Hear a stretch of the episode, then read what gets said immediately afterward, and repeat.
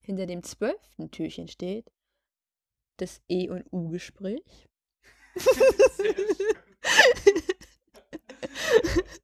okay.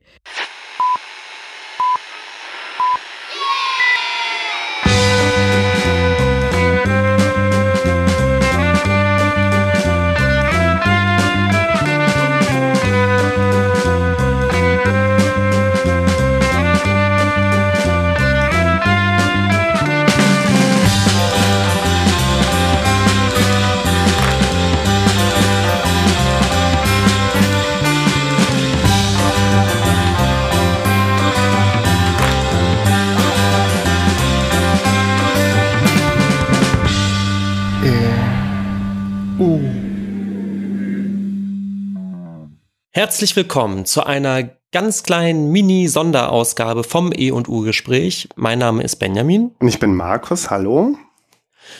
Und wir sind heute hier auf Einladung äh, von Daniel, für die wir uns sehr bedanken, über die wir uns sehr gefreut haben, ähm, nämlich im Rahmen des ähm, Spätfilm-Podcasts ein Türchen im Podcast Adventskalender zu sein. Genau. Und ähm, das übergreifende Thema des Adventskalenders äh, ist ja der Film Die Geister, die ich rief. Die Sache ist nun, dass ich diesen Film nie gesehen habe. ja. und, und überlegt habe, den jetzt einfach zu gucken für diesen Podcast. Aber ich hatte dann irgendwie eine bessere Idee, denn es gibt ein Thema, über das ich ansonsten vielleicht sowieso im Podcast ganz gerne mal gesprochen habe. Und das ist der momentane oder von mir so empfundene Kultstatus von Bill Murray. Genau, dem Hauptdarsteller ähm, von die, die Geister, die ich rief, ja. Genau, und das eigentlich gar nicht so sehr jetzt als Schauspieler, als besonders guter Schauspieler, sondern eigentlich eher äh, ja irgendwie eine andere Art von Kultstatus äh, um ihn als Person herum. Genau, wo wir, wobei wir uns da im Vorgespräch auch gar nicht so sicher waren, inwieweit man das trennen kann.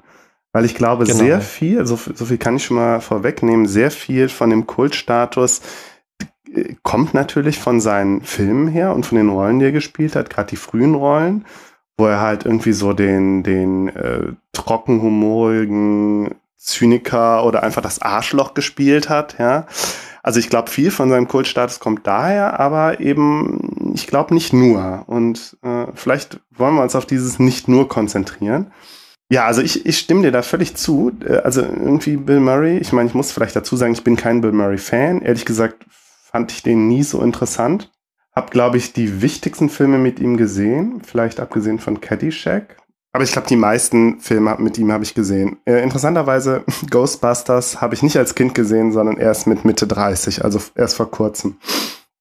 Okay, nicht gut gealtert, oder? Nee, überhaupt also nicht. Film. Also ich meine, ich Bill Murray jetzt, scheint gut gealtert zu sein, aber der Film nicht. ärgern, äh, wenn ich sage, dass ich den ersten Ghostbusters-Film scheiße fand.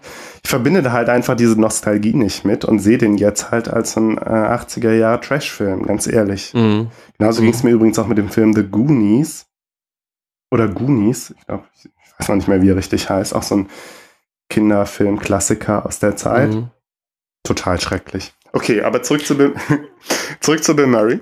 Ja, also der einzige Film, den ich, glaube ich, wirklich mit ihm verbinde, ist Und täglich grüßt das Murmeltier. Einfach aus dem Grund, dass der, glaube ich, äh, gefühlt zweimal im Jahr einfach läuft. Genau. Und ich gucke den eigentlich immer ganz gerne. Ich habe den bestimmt schon x-mal gesehen inzwischen. Und äh, ich, ich, mag den Film. Ich finde, der ist, der hat, der Film hat ein, ein gutes Herz und einen schönen Humor. Genau, ist ja auch ein Weihnachtsfilm, ne? Genau. genau, also auch ein Weihnachtsfilm und von der, von der Story auch ähnlich wie äh, äh hier der äh, ähm, Scrooge, äh, also ähm, die Geister, die, die Geister, die ich rief, danke. ähm, weil es da ja auch irgendwie so ein, so ein, ja, so ein Läuterungsprozess ist. Also das, das Arschloch, ja, der, der zynische äh, unsympathische Typ, der durchläuft einen ähm, Prozess und nachdem er äh, durch, durch den er ein besserer Mensch wird, ja letztlich. Mhm. Bill Murray selbst hatte dann ja ein Comeback äh, mit den Filmen von Wes Anderson, wo er irgendwie in fast jedem mitgespielt hat. Und vor allen Dingen aber auch durch Lost in Translation von äh, Sofia Coppola und zusammen mit Scarlett Johansson. Ein, wie ich mhm. damals fand, ich habe den, glaube ich, so vor 10, 15 Jahren gesehen, unglaublich langweiliger Film und meiner Meinung nach auch unglaublich überschätzt.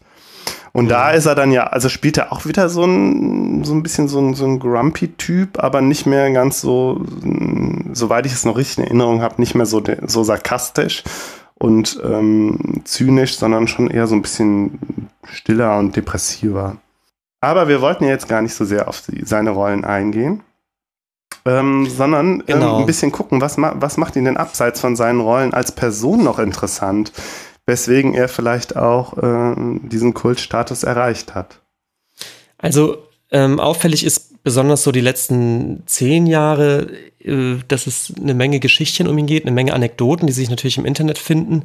Ich glaube, es fing so ein bisschen damit an, dass er seit, seit dem Erfolg von Ghostbusters sehr wählerisch mit Rollen ist und sich auch ein Stück weit diesem, diesen Hollywood-Mechanismus ähm, so ein bisschen verschließt. Was konkret bedeutet, dass er wenig Interviews gibt, dass er selten auf roten Teppichen äh, zugegen ist. Äh, er hat keinen Agenten oder keinen Manager. Es gibt stattdessen eine Art Geheimtelefonnummer, die so, die von ihm zwar rausgegeben wird an, an Freunde oder an Leuten, mit denen er gut zusammengearbeitet hat, aber er sagt dann jedes Mal, man dürfe die auf gar keinen Fall weitergeben. Natürlich macht die dann in Hollywood doch äh, so ihre Runde, aber es ist wohl wirklich schwierig, an diese Nummer zu kommen, weil die mhm. eben wirklich nur über Hören sagen so weitergegeben wird. Und äh, wenn man die dann wählt, landet man letztendlich eh einfach auf einem Anrufbeantworter, den er anscheinend auch nur sehr sporadisch abhört. Und das Ganze ist, ist wirklich keine Sage, sondern ist jetzt gerade 2016 nochmal in der Washington Post von einem Reporter bestätigt worden, der wirklich für eine große Geschichte über Bill Murray über Monate versucht hat, den zu erreichen. Also mhm. überhaupt erstmal an diese Telefonnummer zu kommen und ihn zu erreichen. Und das Ganze hat nicht geklappt. Also letztendlich ist dann diese große Story äh, ohne ein Interview mit Bill Murray persönlich zustande gekommen. Und ähm, die Schlusspointe der Geschichte ist übrigens, dass am Tag des Erscheins der Geschichte Bill Murray diesen Reporter angerufen hat und gesagt hat, was wollen Sie denn von mir? Äh, hier bin ich. Mhm. also, also man könnte ja jetzt, wenn du das so erzählst, also dass er sich dem, dem ganzen Zirkus so entzieht, könnte man ja jetzt denken, ah, okay, er ist halt vielleicht einer von diesen Künstlern, ja, die sich völlig aus der ähm, äh, aus der Öffentlichkeit zurückgezogen haben und nur irgendwie durch ihr Werk äh, äh, präsent sich nur durch ihr Werk präsentieren. Mhm. So weiß ich nicht, äh, keine Ahnung, ja, wie der J.D. Salinger zum Beispiel bei unter den Schriftstellern äh, oder Walter Mörs, ja, hier in Deutschland. Also mir fallen jetzt, also mir fallen da jetzt auch nur ähm, Schriftsteller ein, aber aber so, also dass das, bitte? Thomas Pynchon. Ja, natürlich, genau. Ähm, aber das ist es, das ist es ja nicht. Also er, er scheint sich äh, irgendwie im, im Hollywood-Zirkus, ja, scheint er sich rar zu machen, aber sonst halt überhaupt nicht, anscheinend. Genau. Ja. Ne? Und das ist eben diese, diese Art von Geschichten, die durchs Netz extrem kursieren. Ähm, von so Bill Murray-Sichtungen sozusagen. sehr ähm, gut. Also eine der bekanntesten ist. Vor allen Dingen auch sehr gut, dass du das Wort Sichtung eingebracht hast. Wir sind ja ein Filmpodcast. Ja, aber da, da passt es ja nun wirklich. Ja, also sowieso so passt es tatsächlich. Ja, prominenten Sichtungen ja. halt. Ähm, eine der bekanntesten Geschichten ist von 2006 äh, wo er wohl in Schottland war zu einem mehrtägigen Golfturnier, also so einem prominenten Golfturnier. Und anstatt abends da aufs, äh, aufs Bankett mitzugehen, ähm, ist er wohl einfach in, in die Stadt reingefahren mit ein paar Freunden, hat sich in eine Bar gesetzt und hat sich dann aufgabeln lassen von einer norwegischen Anthropologiestudentin Sehr gut. Lücke Vor allen Dingen, dass es eine Anthropologiestudentin ist, ja. Das ist ein bisschen lustig. Und äh, die spricht ihn halt an und kann es natürlich kaum fassen, dass äh, Bill Murray da sitzt. Und die unterhalten sich ganz gut. Murray war wohl gut aufgelegt. Und die Lücke Staffnev äh, hat ihn dann dazu eingeladen, doch noch mit auf eine Studentenparty zu kommen. Mhm was Murray dann auch macht. Und ähm, ist es dann so, dass er wirklich den ganzen Abend da auf dieser Party war mit irgendwelchen Studenten, ähm, super gut gelaunt war. Äh, am Ende des Abends sogar angefangen hat, äh, den Abwasch zu machen, weil irgendwann die, äh, es keine, keine ähm, Gläser mehr gab. Und äh, natürlich haben alle Leute dann ihre Freunde angerufen, Bill Murray sei gerade da und diese Party wurde immer größer. Und Murray schien das auch äh, total genossen zu haben.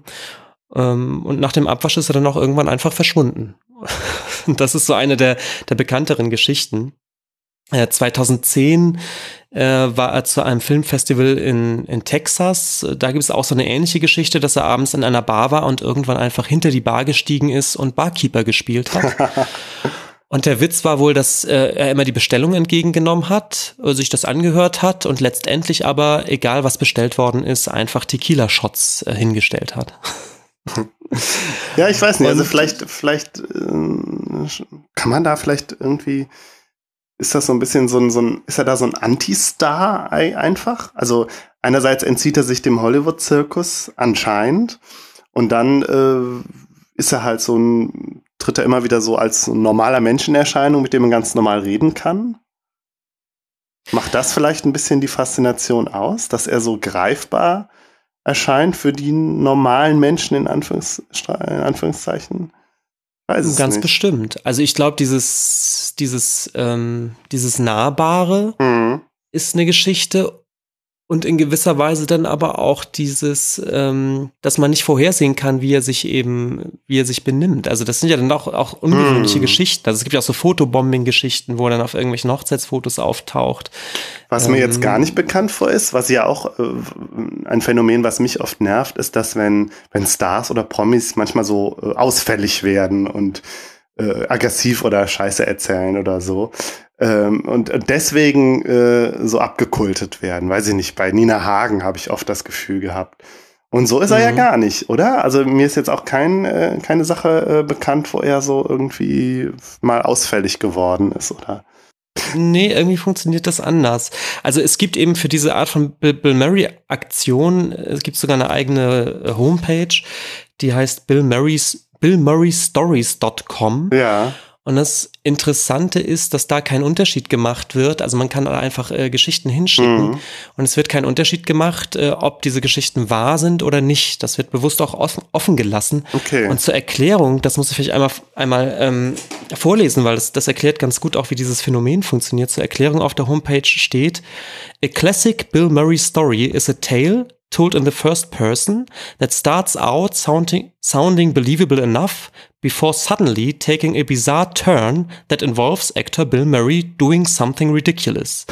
typically, typically these stories end with Bill saying, "No one will ever believe you." Ja gut, aber das sind genau die Geschichten, die man erzählen kann, wenn man tatsächlich mal Bill Murray begegnet. Es wird mir keiner genau. glauben, dass er jetzt wirklich Bill Murray war. Ja, genau. ich habe in einem Artikel von der New York Times, ähm, auch, wo es auch um das Phänomen Bill, Phänomen Bill Murray ging, ähm, ähm, auch was gelesen, was ich ganz interessant fand, weil da wurde jemand zitiert, der sagte, ja, also der, der Kultstatus oder überhaupt der, das Phänomen würde sozusagen auf drei Standbeinen basieren, weswegen er so, so populär ist. Nämlich einerseits, also weil er unterschiedliche, sozusagen unterschiedliche Fangruppen anspricht. Die, ähm, die Bros sozusagen, so, so stand das da, also was weiß ich, vielleicht eher die etwas prolligen Männer, ja. Ich hoffe, ich trete damit jetzt keinem auf die Füße. Also die hat er wohl eher mit seinen früheren Filmen angesprochen, ja, mit einem etwas derben, äh, keine Ahnung, zynischen Humor. Dann die Hipster hätte er mit den Wes Anderson-Filmen angesprochen und da würde ich jetzt auch noch ergänzen, ergänzen ganz eindeutig auch mit Lost in Translation. Und mit seinen äh, ganzen Aktionen, vor allen Dingen mit den Fotobombings, durch die er wohl auch be äh, bekannt geworden ist, hätte er, würde jetzt die Generation der Millennials ansprechen. Und äh, hat, würde so halt ganz unterschiedliche Fan, äh, Fangruppen sozusagen mhm. äh, äh, vereinigen.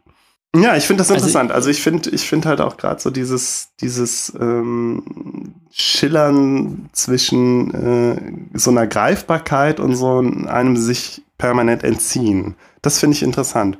Obwohl ich muss sagen, mhm. für mich persönlich ist er dadurch jetzt auch nicht interessanter geworden. Mich hat eher diese, diese, äh, also das, was wir jetzt sozusagen auch über ihn gesagt haben und was wir über ihn herausgefunden haben, jetzt ihn eher noch weniger greifbar gemacht. Ja, ich weiß nicht. Und trotzdem aber interessant, dass er so einen, so einen, äh, diesen Kultstatus hat. Also äh, er ist ja fast irgendwie zu so einer Pop-Ikone geworden, wie, wie ähm, Marilyn Monroe oder James Dean, wenn man sich das Merchandising anguckt. Also dass er da wirklich was jetzt irgendwelche T-Shirts oder äh, irgendwelche Kaffeetassen oder alles Mögliche anbelangt, dass er da wohl mit den, mit den genannten auch konkurrieren kann, dass es da so viel Merchandising mhm. gibt. Ich meine, er hat ja, er hat ja nun mal auch dieses Zerknautschte an sich, was, was du teilweise auch in den Rollen zumindest als so einen zynischen Zug. Ja, ja, nicht nur. Es ist, es ist, es ist ja auch, er ist ja auch nicht in, in jeder, jeder Rolle gleich und auch in den ja, frühen ja, Rollen ist er nicht weil, gleich. Weil mir, also im Vorgespräch haben wir kurz gesprochen, du hast mir nur so halbrecht gegeben. Ich fühlte mich, also wenn ich an Bill Murray denke, so ein bisschen erinnert an an diesen Charakter des Dudes bei The Big Lebowski. Ja. Also jemanden, der um den rum ganz viel passiert, ähm, total abgedrehte Geschichten, um den eigentlich auch immer viel Trubel ist, aber er selbst scheint sich davon eben nicht so berühren zu lassen und steht dann da so ein bisschen ratlos in der Mitte rum und guckt sich das an, amüsiert sich so ein bisschen, aber auch, auch nie so sehr, dass es zu einem Lachen reichen würde. Ja, also ähm, dieses Distanzierte so auf jeden so Fall. Haltung? Und dieses Distanzierte, also coole, ne, das ist ja, das macht ja irgendwie Coolness aus, dass du dich eben nicht involvieren lässt, sondern immer dann irgendwie, auch wenn du beteiligt bist, immer irgendwie so daneben stehst und deinen coolen Kommentar dazu abgibst. Das mhm. ja, das hat er mit dem Dude bestimmt gemeinsam. Aber ähm, Bill Murray ist ja, ähm, Bill Murray ist da jetzt nicht so der Slacker, weißt du? Also der ist dann. Nee, klar. Halt, und er ist ja nun mal auch ein Prominenter. Ja. Also nein, nein, auch in seinen, in seinen Rollen ist er halt nicht. Ach so, okay. Nicht, äh, mhm. Ich meine, gerade wenn man sich hier die Geister, die ich rief, anguckt, da ist er irgendwie ein Fernsehboss. Ja, haben wir okay. ein Fazit, Benjamin? Ja, Fazit, ich finde es, also was ich ganz gut finde, ist natürlich schon so eine also sein, sein Status dieses so ein bisschen Hollywood-Schickimicki-Verweigerers finde ich ganz sympathisch, aber ähm, ja, ich bin irgendwie trotzdem kein Fan. Also ich, ich finde das gut. Also ich habe ich hab sehr geschmunzelt bei diesen Anekdötchen, aber so zur Abfeierei ähm, reicht es bei mir jetzt nicht. Ja, ich glaube, das ist bei mir genauso. Der, das kann ich unterschreiben, ja. Unsere Zeit läuft so ein bisschen ab, Benjamin. Ja, Viertel, Viertelstunde voll. Ich finde, für ein Adventstürchen reicht es eigentlich schon. Genau, oder? genau. Okay. Gut, dann tschüss zusammen. Ja, ciao. Ja, frohe Weihnachten kann man ja wünschen. Kann man schon mal wünschen, genau. Tschüss. Tschüss.